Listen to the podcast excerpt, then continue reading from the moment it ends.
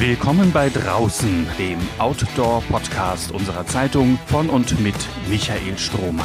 Begleiten Sie den Expeditions- und Ausdauerexperten zu Begegnungen, Erlebnissen und Abenteuern zwischen Harz und Himalaya. Hallo, liebe Draußenfreunde. Im dritten und letzten Teil meines Podcast-Interviews mit Hans Kammerlander gibt der 64-jährige frühere Extrembergsteiger aus Südtirol in seiner zurückhaltenden, aber genau beschreibenden Art noch einmal Bemerkenswertes zum Besten. Wir haben uns über das Altern unterhalten und was es mit uns macht. Wie umgehen mit dem Moment, in dem man begreift, dass es nach einem Leben voller Spitzenleistungen nun unwiderruflich nicht mehr stürmisch nach vorne gehen wird, weil das Nachlassen der Leistungsfähigkeit nicht mehr zu kompensieren, nicht mehr aufzuhalten ist. Bleiben dann nur Stillstand, das Gefühl von Jüngeren überholt worden und überflüssig zu sein, ein Rückzug ins Gestern, oder kann es weiter nach vorne gehen, nur eben anders? Ein Zurückgehen in den eigenen Fußspuren als Vorwärtsbewegung? Wir sprachen auch über das Umkehren im richtigen Augenblick und die Frage, was inmitten all des Geleisteten unerledigt geblieben ist. Wie Sie gleich hören werden, hat Hans Kammerlander Antworten für sich gefunden. Es sind Antworten wie die folgende, die sich auf den Abbruch einer tollkühnen Skiabfahrt in dichtem Nebel vom zweithöchsten und gefährlichsten Berg der Erde, dem 8611 Meter hohen K2, bezieht. Mit diesem Abbruch, obwohl die einzig vernünftige Entscheidung in der konkreten Gefahrensituation, habe er rückblickend immer wieder gehadert. Plötzlich aber, und Kammerlander spricht von einem Glück, sei eine Gewissheit in ihm aufgekommen. Es gab keine Notwendigkeit, alles noch einmal wiederholen zu wollen, um es zu Ende zu bringen. Der 64-Jährige sagt, der intensivste Moment von allen war der Start am Gipfel. Du stehst da oben. So, und Jetzt gehe ich raus, vom Ebenen ins Steile. Diesen größten Augenblick habe ich ja erleben dürfen. Das Starten am Gipfel.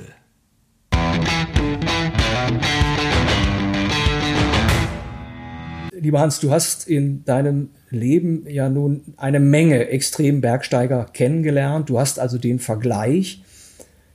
Gibt es ein Verhalten oder gibt es Eigenschaften, von denen man sagen könnte, sie sind typisch für diesen Menschenschlag? Ja, ich glaube schon. So der extreme Alpinist, äh, fast jeder ist in gewisser Hinsicht ein Egoist. Und ich glaube, das muss auch sein. So ein bisschen ein Einzelgänger ist jeder. Auch wenn er in Seilschaft unterwegs ist oder mit der Gruppe oder bei Expeditionen und so aber jeder ist ein bisschen ein, ein Eigenbrötler. Und äh, vor allem die Alpinisten, in meinen Augen, sind keine einfachen Leute.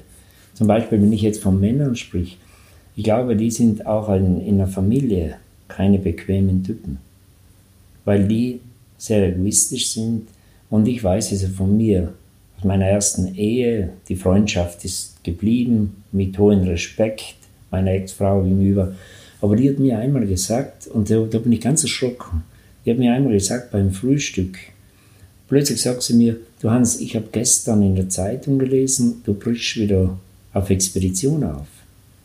Inzwischen lese ich das schon in der Zeitung. Und dann ist mir erstens ist mir mal richtig klar geworden, wie wir Egoisten sein, nur nach vorne denken, wahnsinnig fixiert und wenig Rücksicht nehmen auf einen Partner. Und in einem gewissen Rahmen, glaube ich, sind wir fast alles die gleichen.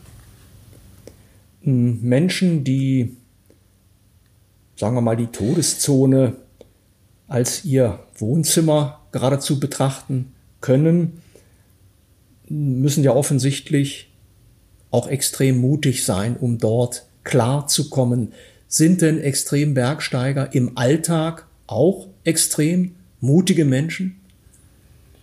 Mal schwer zu sagen, wenn ich jetzt von meiner Seite sprechen kann, was mir im Alltag ein bisschen schwer fällt, ist äh, so mit dem Strom mitzuschwimmen.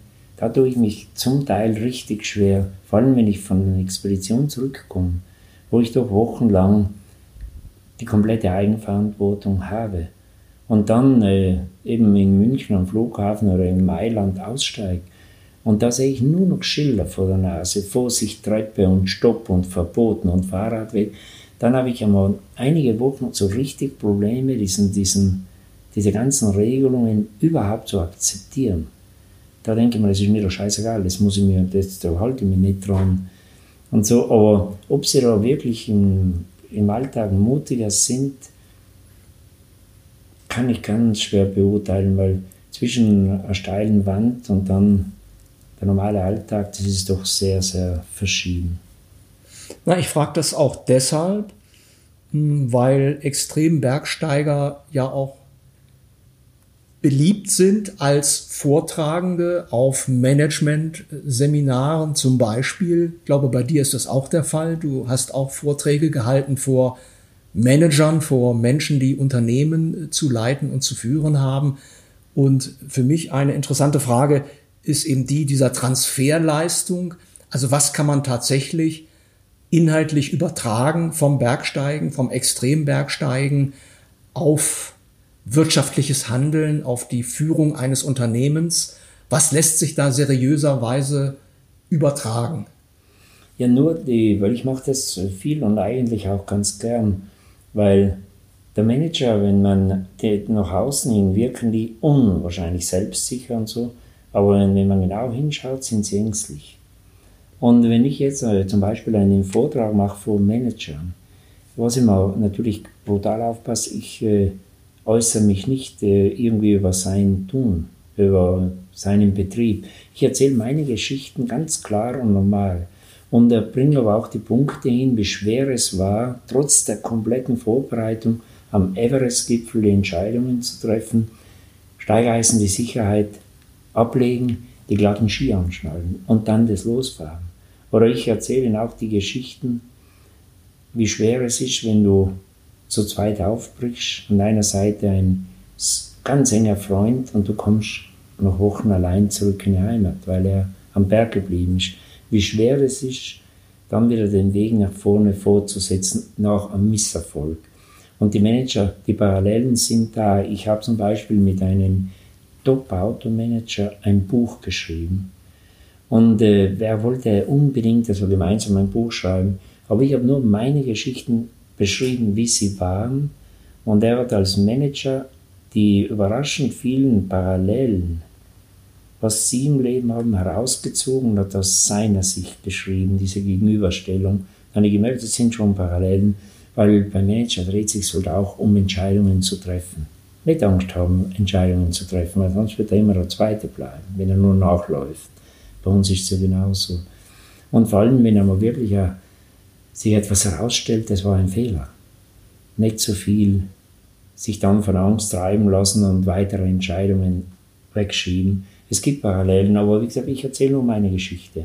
Das ist meistens bei Seminaren, wo die Leute ja ein paar Tage geschult werden, Zahlen hören und was wir besser machen müssen. Ist schwer für die anzuhören, wenn sie merken, ich habe das Maximum bereits gegeben und jetzt muss ich noch mehr. Und ich versuche dann einfach einmal eine Stunde ich nehme sie weg von diesen Zahlen, von diesen anderen Vorträgen und nehme sie mal mit hinaus in eine andere Welt. Und wenn man spürt, dass die Begeisterung, das Interesse groß ist, dann macht so eine Arbeit natürlich auch Spaß. Oder wenn ich, wie mir es einmal passiert ist, auch bei Topmanagern, bin am nächsten Tag ganz früh, ganz, ganz früh ins Auto, war schon Stunden unterwegs, bei Kassel unterwegs Richtung Heimat, dann ruft mich der große Chef an da war es 8 Uhr morgens und sagt, du, gestern sind Sie zurück ins Hotel, wir haben noch ein Abendessen gehabt und beim ganzen Abendessen war Ihr Thema das Thema. Dann habe ich mir gedacht, das, hat mich, das freut mich jetzt, die Autofahrt war dann ganz angenehm, ich habe gedacht, jetzt habe ich Ihnen mich bemüht, aber ich habe genau den Nagel getroffen, ohne Ihnen zu nahe zu treten. Bekommst du häufiger so ein Feedback, dass dann jemand nach so einem Vortrag von dir sich später dann nochmal meldet und sagt, Mensch, ja, äh, das und das, was Sie mir da erzählt haben, das hat bei mir tatsächlich in der täglichen Arbeit die und die Konsequenz gehabt und ich konnte etwas verbessern? Ja, äh, jetzt vom Managern direkt, äh, natürlich Feedback kriege ich schon. Oder vor allem, das sind dann Manager immer wieder, die sagen, diese Person möchte ich jetzt näher kennenlernen und dass ich praktisch einen Tag von ihnen gebucht werde und gehe mit ihnen hinaus, vor allem wenn sie ein bisschen die Freude an der Natur haben, gern einen Tag mit ihnen auf irgendeinem Berg oder eine Wanderung. Das passiert oft. Aber sonst Feedbacks allgemein von Leuten, die ich ja in dem Moment nicht kenne, das bekomme ich sehr viel. Aber ganz viel, weil es ist heute ja leicht, durchs Internet, die schauen rein und sagen, jetzt muss ich meine Eindrücke einfach mitteilen, weil oft sind so dann so nette Dinge, dass sie sagen, dein Vortrag hat mich in der Richtung, hat mir einen Impuls gegeben und jetzt habe ich das erreicht. Und wo sie ein bisschen was erzählen im Rahmen eines E-Mails, dann war es für den ein wichtiger Abend. Also geht es mehr darum, Impulse zu setzen, also keine Handreichungen, du musst etwas so und so machen, damit du Fall. Erfolg hast. Es geht nur darum, Impulse zu setzen. Die Umsetzung muss dann derjenige natürlich selber vollbringen. Ganz genau. Ich bleibe wirklich bei meinem Tun und äh, äh, natürlich bei Weitem nicht, dass ich mich da hinauslehne und denen sage, wie sie es im Betrieb besser machen müssten, weil dann werden die ja sagen, was will denn der Schnösel? Er hat ja überhaupt keine Ahnung von Wirtschaft, von denen. Aber ich kann meine Geschichten erzählen und sagen, wie hart es war und wie ich mich auf meine Ziele ganz konsequent hineingedacht habe, vorbereitet habe. Und natürlich auch die Entscheidung in einem richtigen Augenblick ganz knapp vor K2 zu sagen, ich drehe um. Aber das Ziel habe ich ja nicht aus den Augen verloren. Ich weiß nur, ich muss jetzt wiederkommen oder noch einmal kommen. Und irgendwann wird es dann schon gehen. Aber diese Entscheidungen auch einmal sagen, stopp, das ist nicht mehr mein Gebiet. Diese Momente und die Geschichten werden dann nicht so erzählt wie bei einem klassischen Vortrag. Dazu fehlt die Zeit einfach nur einige Schlüsselerlebnisse, sei es in dem Bereich oder in dem Bereich. Und wenn Sie sich da ein bisschen eine Motivation raussaugen können, dann freue ich mich drüber. Und Parallelen sind da. Nur wenn der Manager einen Fehler macht, dann setzt er Geld in den Sand, verliert vielleicht seinen Job. Aber wenn ich selber einen Fehler mache, das lasse ich schon auch durchklingen, dann habe ich nicht Geld in den Sand gesetzt, dann habe ich keine Zahnschmerzen mehr. Ähm, ein Thema möchte ich noch ansprechen, ein Thema, was letztendlich uns alle betrifft, das Älterwerden. Du wirst im Dezember 65 Jahre alt, also das ist ja der klassische Eintritt ins Rentneralter. Wie wird das bei dir aussehen, das Rentner-Dasein? Gibt es da schon Pläne, Überlegungen? Ist das ein nahtloser Übergang? Ist das gar keine Zäsur für dich, sondern geht es dann einfach so weiter wie bisher? Äh, wie wird der Hans Kammerlander mit 65, 66, 67 Jahren unterwegs sein? Kannst du uns da schon mal so einen Einblick geben? Man, verändern wird sich nicht viel, weil ich meine, der Berg ist mir einfach zu wichtig. Und ich habe immer es schon gesagt, äh, ich versuche, das habe ich auch immer gesagt, ich versuche, solange ich das Gefühl habe, in mir steckt noch mehr, versuche ich nach vorne zu gehen. Aber ich versuche den Augenblick genau zu erkennen, wann ich nicht mehr nach vorne kann. Und der Augenblick ist jetzt schon lang vorbei, wo mein Höhepunkt war. Und ich sage, und dann werde ich auf der anderen Seite wieder absteigen, so wie ich aufgestiegen bin. Und ich werde immer auf dem Berg unterwegs sein, meine Ziele anpassen und werde irgendwann, was mein ganz großer Wunsch wäre, davon träume ich immer wieder, vielleicht im ganz hohen Alter auf meinen Hausberg noch hochkommen, wo ich meine ersten Schritte am Berg gemacht habe. Und da bin ich sicher ganz glücklich. Einfach, ich gehe weiter auf den Berg, aber ich weiß genau, was kann ich andenken oder wo soll ich die Finger davon lassen, weil es nur noch eine Murkserei wird, weil es nicht mehr mein Gebiet ist. Und mit dem Leben kann ich ganz leicht, ich sehe die Berge jetzt einfach tiefer, ich habe jetzt mehr Zeit, ich sehe jede Blume ganz anders weil ich nicht mehr auf die Uhr schauen muss, weil ich keine Leistung mehr abliefern muss in dem Sinn. Also von daher habe ich keine Bedenken, aber ja, äh, der Berg wird weiterhin mein, mein Leben sein. Und ich habe das Glück, mir tut weder ein Knie weh, mir tut weder äh, Bandscheiben oder egal wie, was ja häufig der Fall ist, oder Fingergelenke durch das viele Klettern. Ich habe in der Hinsicht überhaupt aber komplett keine Schmerzen und kann noch relativ viel machen. Aber mit Top-Leistungen, das, was ich jetzt noch mache, hat mit Top-Alpinismus nichts mehr zu tun. Das sind keine Spaziergänge, aber da muss man ganz ehrlich sein, die Jungen sind jetzt viel schneller, viel stärker. Ich bin eben auf dem Weg, schön abzusteigen. Ja, das ist eigentlich ein sehr schönes Bild. Hm, gibt es in der, in der Rückschau jetzt auf, auf äh, dein Leben ähm, irgendetwas, wo du sagen würdest, das ist unerledigt geblieben? Gibt es da irgendeine eine Sache, wo du sagst, das, das ist einfach unerledigt, das hätte ich gerne noch erledigt? Ja, äh, nicht ganz, aber was mir extrem wichtig war über Jahre, nachdem wir eben die Skikombinationen, nachdem wir die, eine der höchsten Wände der Welt am Nanga Parbat, erstmals von Nanga Parbat durch eine 4000 Meter hohe Wand mit Ski gelungen ist. Und dann kam eben der große Wunsch, erstmals vom höchsten Berg der Welt mit Ski abzufahren. Und wenn das vorbei war, dann kam der Wunsch vom König der 8000 erstmals mit Ski abzufahren. Das ist nämlich der K2. Der ist mit Ski eine Bombe, aber ich habe immer gewusst, dass gedacht, es geht. Und äh, bin dann auch auf den Gipfel angekommen, habe die Ski angeschnallt und bin los und ich war ganz überzeugt, ich werde jetzt diese Abfahrt machen können. Aber nach ein paar hundert Meter kamen Wolken und es war ein diffuses Licht, ich habe nur noch weiße Hänge gesehen. Und da war höchste Zeit abzuschnallen. Also diese Abfahrt, ob mir der hereinkommende Nebel komplett vermasselt. Und da habe ich mit mir gehadert weil ich habe mir gedacht, jetzt im Basislager rasten und gehe dann bis zum Abschnallpunkt hoch und vollende die Abfahrt. Ich dachte, das ist dann eine, eine Schusterei, das ist nicht mehr komplett. Und bin dann heimgefahren und gedacht, das mit der Skiabfahrt, ich habe einfach festgestellt, das geht. Und da hat man mal Zeit einfach eine Ruhe gelassen. Ich war getrieben mit dem Gedanken, ich muss noch einmal zu diesem K2 zurück. Das ist mein noch offenes Traumziel und irgendwie kam dann plötzlich zum Glück, muss ich sagen, in mir eine Gewissheit, wenn ich denke, am Everest, der intensivste Moment von allen war der Start am Gipfel. Am Nanga Parbat auch, du stehst oben und das Losfahren. So, und jetzt gehe ich raus vom Ebenen ins Steile. Und diesen größten Augenblick habe ich ja erleben dürfen. Das Starten am Gipfel. Aber jetzt noch einmal hinfahren, nein, macht es nicht die Entscheidung ist gefallen. Aber das war ein offenes Thema, mit dem ich gehadert habe. Aber dann eigentlich mich mit den Augenblicken am Gipfel bin ich doch gestartet, zufrieden gegeben habe. Und das war ganz gut so. Und für mich der Ausstieg war, wo ich gesagt habe, so, und jetzt mit dem Wettlauf, da habe ich jetzt genug. Das war auch der Augenblick, als ich erstmals, ich habe eine Tochter, die ist inzwischen 13 Jahre die lebt in Hamburg. Das ist nur in den Ferien bei mir, wo ich mich richtig freue.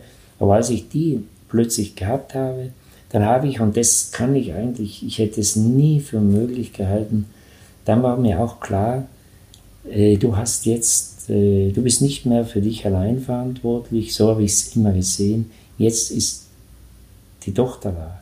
Und das war auch genau in dem Moment, wo meine Maximalkräfte und die Leistung nach vorne bereits in Verzögerung war. Und die hat mir genau geholfen zu sagen, so und jetzt Schluss mit Wettlauf, Berge anders sehen, Kontinente bereisen, aber halt die Spur zurückgehen. Ab dem Moment hat dann eben dieser Stufe für Stufe, dieser Abstieg, der noch hoffentlich, wo noch ein langer Weg vor mir ist, hat begonnen.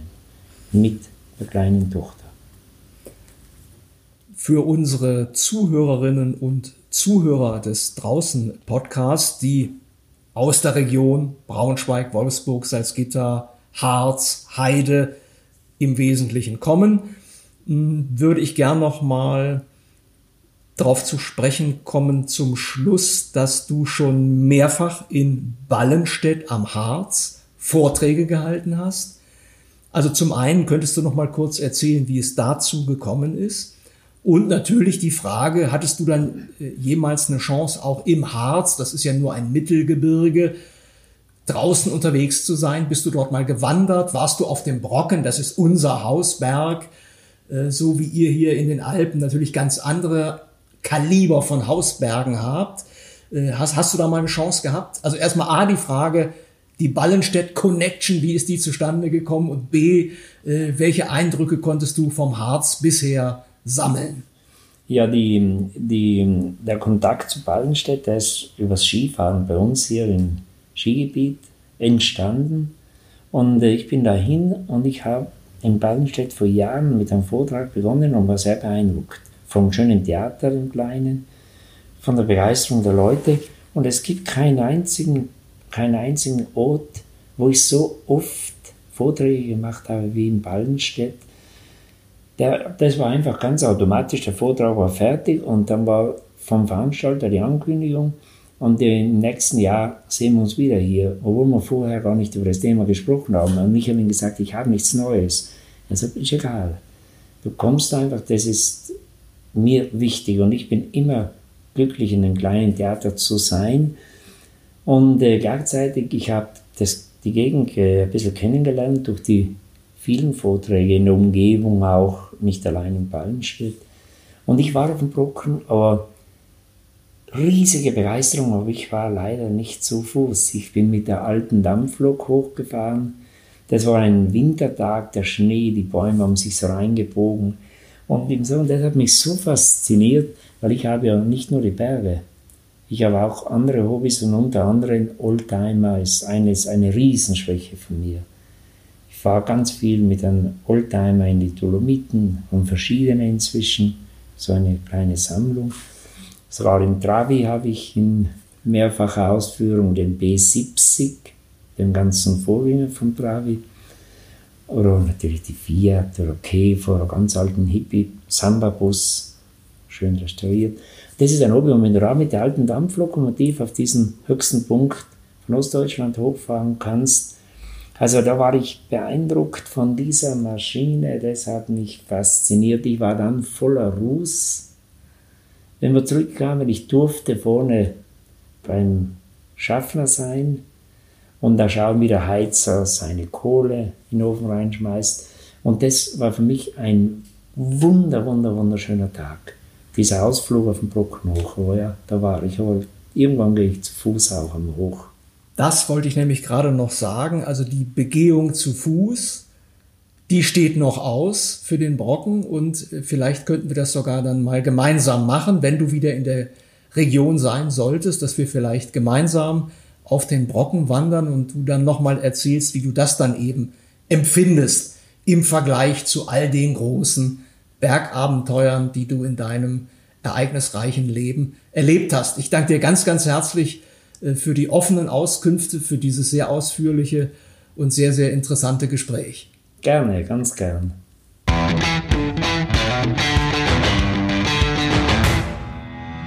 So, ich hoffe, die insgesamt drei Podcast-Folgen mit Hans Kammerlander sind spannender, erbaulicher, stellenweise auch überraschender Hörstoff für Sie gewesen, liebe Zuhörerinnen und Zuhörer von draußen. Dass der 64-jährige Held der Berge und Ausnahmesportler auch schon auf dem Brocken gewesen ist, allerdings nicht zu Fuß, sondern per Schmalspurbahn, würde ich jedenfalls als mittelschwere Überraschung einstufen wollen. Genau wie seine Aussage, dass das Schlosstheater in Ballenstedt am Harz zu seinen häufigsten Auftrittsorten gehört. Während der Südtiroler Extrembergsteiger also noch wartet auf seinen ersten Gipfelerfolg am Brocken zu Fuß, können Sie schon nach Lust und Laune loslegen. Bei der Planung von Unternehmungen im Harz und seinem Umland könnte Ihnen das Buch Freizeit im Harz aus dem Hause Funke Medien Niedersachsen behilflich sein, das Sie für 15 Euro in den Servicecentern unserer Zeitung erwerben oder einfach online bestellen können. Auf 300 Seiten macht dieser vor allem auch für Familien geeignete Freizeitführer jede Menge Vorschläge für Ausflüge und beschreibt bekannte, aber auch weniger bekannte Sehenswürdigkeiten und Attraktionen. ob nun mit Hilfe unseres Freizeitführers oder auf eigene Faust. Ich wünsche Ihnen erfrischende Herbsterlebnisse in unserer Region. Tschüss und bis zum nächsten Mal bei draußen.